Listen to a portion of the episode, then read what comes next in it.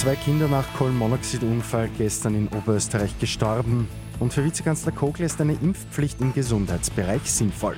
Immer 10 Minuten früher informiert. 88.6 Die Nachrichten. Im Studio Christian Fritz.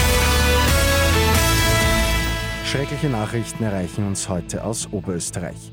Nach dem Kohlenmonoxidunfall gestern in Larsberg im Müllviertel haben die zwei Kinder nicht überlebt.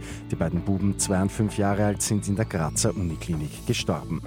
Im Haus der Familie ist gestern im Keller Kohlenmonoxid ausgetreten. Die zwei Kinder und die Mutter waren sofort bewusstlos und wurden von den Einsatzkräften aus dem Haus getragen.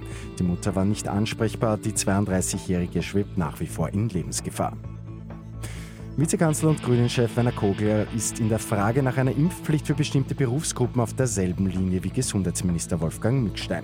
So sei eine solche Maßnahme für Gesundheitsberufe nicht nur denkbar, sondern möglicherweise auch sinnvoll, sagte Impuls 4 Sommergespräch.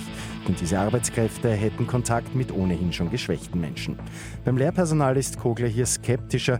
Grundsätzlich sei ein Gegner von Impfpflichten, Zitat, über große Gruppen drüber.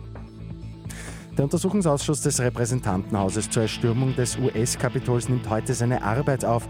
Der Angriff auf das Parlament am 6. Jänner gilt als schwarzer Tag in der Geschichte der US-Demokratie. Radikale AnhängerInnen des damaligen Präsidenten Donald Trump hatten den Sitz des Kongresses angegriffen.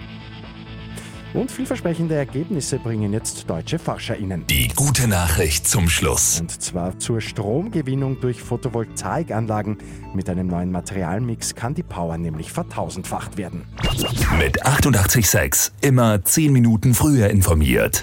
Weitere Infos jetzt auf Radio 886 AT.